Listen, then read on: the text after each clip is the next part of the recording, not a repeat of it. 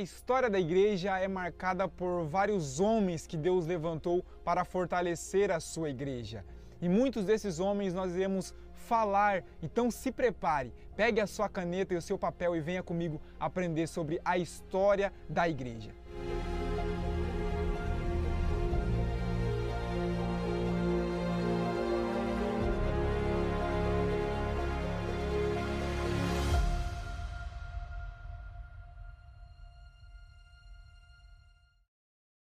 Pais da igreja, eles foram influentes teólogos, mestres e professores da igreja primitiva.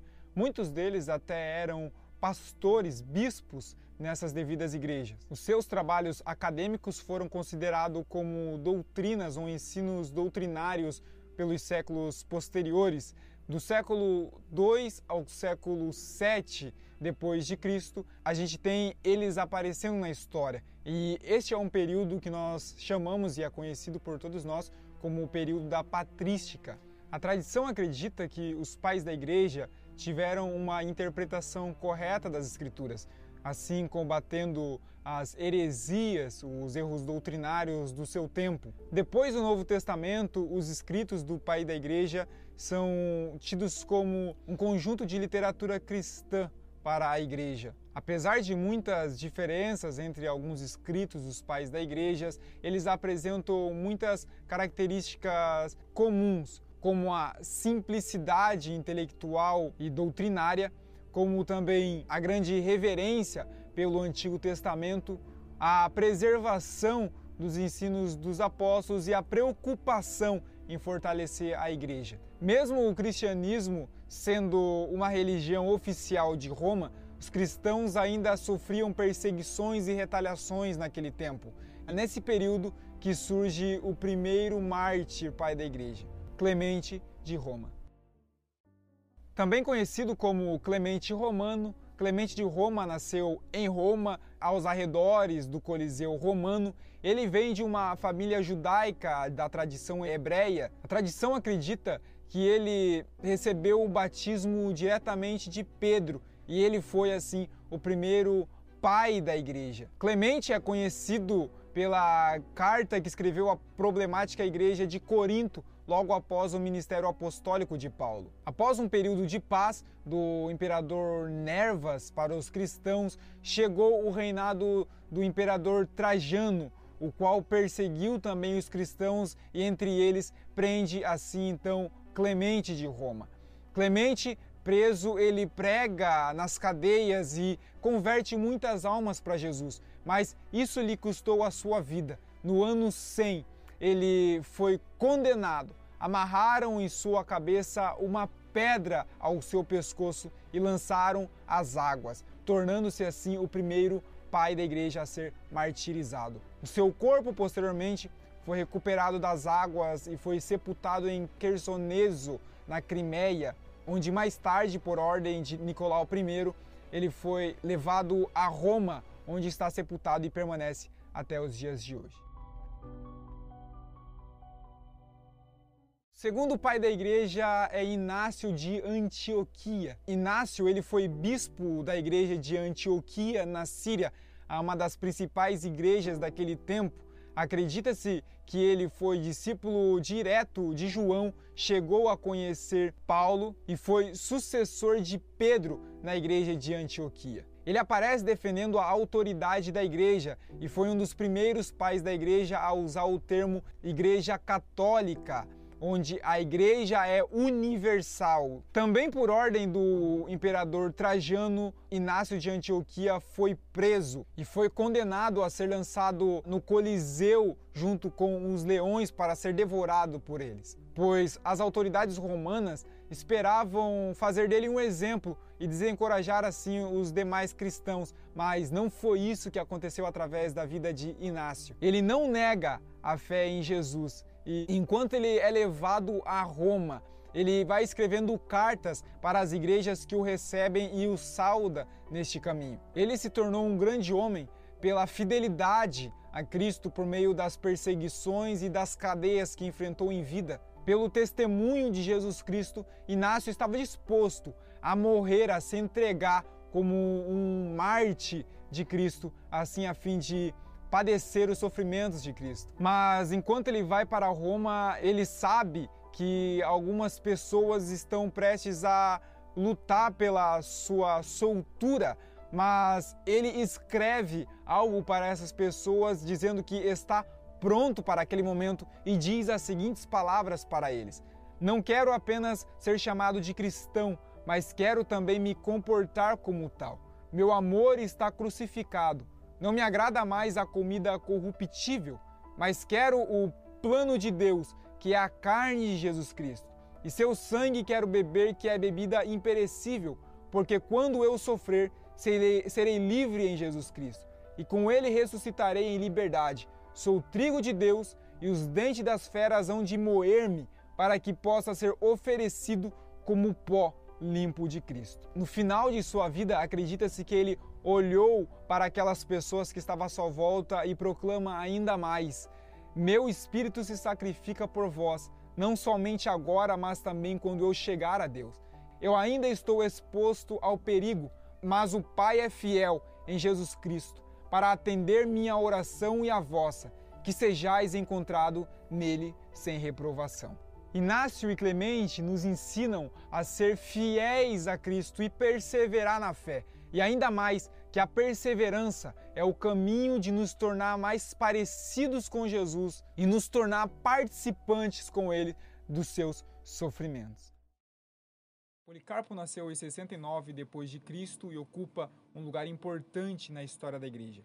Ele provavelmente conheceu o apóstolo João. Ele foi o ancião de uma das importantes igrejas do período primitivo, a igreja de Esmirna. Em uma onda de perseguição a qual afligiu aquele período, Policarpo vive a vida fugindo dessas perseguições até o momento em que ele entende que ele não precisa mais fugir da sua própria morte, que aquilo era inevitável. Policarpo então é levado diante do procônsul o qual pede para negar a Jesus, ele pede para que ele grite abaixo aos ateus, porque era assim que eles denominavam os cristãos. Então Policarpo olha para a multidão e proclama: sim, abaixo aos ateus. O juiz então insiste para Policarpo negar a Jesus, sabendo do que aquilo que Policarpo tinha falado não era do profundo do seu coração. Então, o livro O Martírio de Policarpo nos diz que naquele momento Policarpo diz para o juiz: Por 86 anos eu o servi e ele não me fez mal nenhum. Então, como eu blasfemaria contra meu rei e salvador? Prossigais com a tua vontade.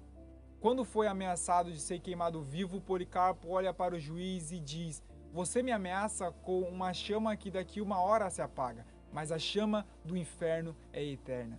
Policarpo então foi amarrado a uma estaca e condenado a ser queimado vivo. Enquanto a multidão pegava ramos para alimentar a fogueira, Policarpo estava orando, dizendo: Senhor Deus soberano, dou-te graça porque me considerastes digno deste momento, para que junto aos teus mártires eu possa ser parte no cálice de Cristo. Por isso te bendico e te glorifico. Amém. Quando foi queimado, dizem que o cheiro que exalava das cinzas de Policarpo era de uma flor exalando o seu perfume. Um holocausto diante dos homens, mas um sacrifício diante de Deus. O próximo homem a ser destacado aqui é Atanásio de Alexandria. Atanásio nasceu na Alexandria e foi um teólogo cristão e pai da igreja. Ele foi um líder da comunidade de Alexandria no século IV e foi um grande defensor do trinitarismo contra o arianismo. Com 27 anos, ele começa a luta contra o arianismo como assessor do arcebispo Alexandre no concílio de Nicéia convocado por Constantino. Naquele concílio foi tratado a tese ariana de que o Filho de Deus e o Pai são de substâncias diferentes. Ario defendia que o Filho de Deus era criado e não gerado, portanto, era subordinado ao Criador, uma visão comum na época, fortemente apoiada nas ideias de Orígenes. Mas ele destrói essa doutrina com dois pontos. Primeiro, se Jesus é criado, ele precisa assim então de salvação e não pode salvar a ninguém. E segundo, se Jesus é criatura e nós o adoramos, então estamos pecando por idolatria. Isto foi suficiente para quebrar essa doutrina naquele momento e destacar o nome de Atanásio. Ele se torna então um grande defensor da fé, mas foi perseguido, pois naquele momento Constantino se declara ariano e posteriormente também por Constâncio, qual uma certa feita cerca uma igreja onde Atanásio está a fim de prendê-lo, mas ele foge e tecnicamente passa a vida toda fugindo e combatendo essa controvérsia. Hoje em dia existem várias teorias e ideias sobre Jesus. Para muitos ele foi só mais um profeta, para outros ele foi só mais um mestre, até um homem que ensinou boas obras às pessoas. Mas para Atanásio, Jesus é o Verbo encarnado que habitou entre nós. Este é o Jesus de Policarpo e de Atanásio, o Jesus das Escrituras, o Jesus que nós temos como o nosso Salvador. Dentre os chamados pai da igreja, Tertuliano merece um lugar especial nessa história, seja como teólogo ou como defensor da fé. Ele atuou como um advogado da igreja diante das autoridades romanas e foi assim que ele compôs a sua apologia. Ele nasceu em Cartago e foi o primeiro dos pais da igreja a escrever uma obra em latim. Sua conversão foi algo radical o que levou a escrever que não acreditava em uma conversão que não fosse radical e completa, o qual ele escreve o seguinte: Nós somos da mesma laia e natureza. Cristãos são feitos e não nascidos. O maior contributo de Tertuliano para a igreja foi na doutrina da Trindade. Ele foi aquele que colocou essa palavra no vocabulário da igreja. Tertuliano acreditava que o Pai, o Filho e o Espírito são um em essência. Eles são três pessoas distintas, mas são um em essência. Ele é um único Deus composto assim por três pessoas diferentes: o Pai, o Filho e o Espírito Santo. Assim, através de suas obras, a qual ele publicou, ele se tornou professor de Cipriano de Cartago e também foi o predecessor de Agostinho. E acredita-se que morreu com a idade avançada. E uma frase de Tertuliano que marca toda a trajetória dos mártires é a seguinte: O sangue dos mártires é a semente dos novos cristãos. Cecílio Cipriano nasceu em Cartago e era de uma família rica. Ele era um advogado e também um homem culto. Ele passou a acreditar no cristianismo após ser movido pela serenidade dos mártires cristãos. Aos 35 anos, ele teve a sua conversão radical ao cristianismo. Ele foi aclamado como bispo da África Latina em 249. Na perseguição de Valeriano, ele sofreu o exílio e posteriormente, assim, o martírio em 258. Cipriano ele entra para a história quando o procônsul, diante do seu mártir, lê a seguinte sentença: Apraz que Tácio Cipriano seja degolado à espada. O bispo Cipriano então respondeu: Graças a Deus por isso. E assim então Cipriano foi levado ao campo de cesto, onde tira o seu manto e o seu capuz, dobra os seus joelhos e ora ao Senhor enquanto ele é decapitado. Não poderíamos falar da história dos pais da igreja sem falar de Agostinho de Hipona. Agostinho é um dos importantes teólogos da história da igreja desde o período de Paulo.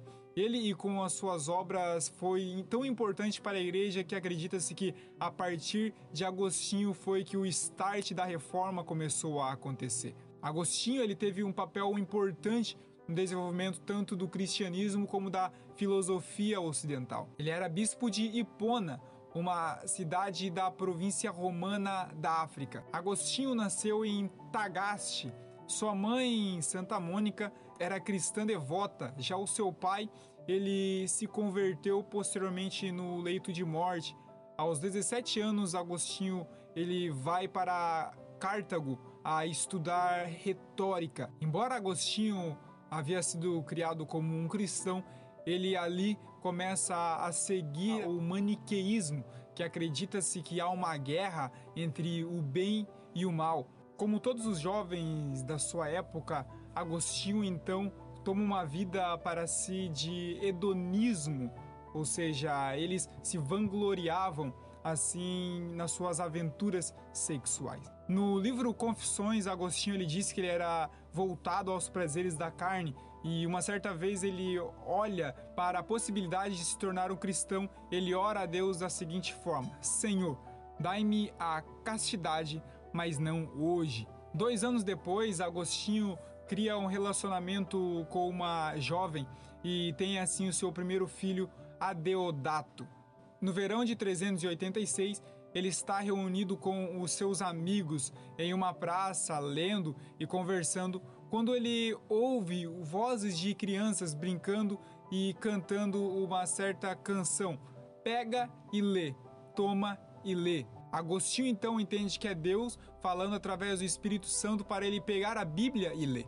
E quando Agostinho toma a Bíblia e abre ela, ele abre o livro de Romanos. E o trecho exato, segundo ele, é o seguinte: Andemos honestamente como de dia e não em orgias e bebedices, não em impudícias e dissoluções, não em contendas e ciúmes, mas revestivos do Senhor Jesus Cristo, e não vos preocupeis com a carne para não hesitardes em suas cobiças a partir daquele momento, Agostinho tem um encontro com a palavra de Deus e, como ele mesmo diz, o seu coração foi ferido pela palavra de Deus. Depois de se converter ao cristianismo, Agostinho desenvolve uma teologia até no momento desconhecida, acreditando que a graça de Cristo era indispensável para a salvação do homem ele assim ajuda a formular a doutrina do pecado original. Por causa das suas doutrinas sobre a salvação e a graça divina, onde a salvação é o presente de Deus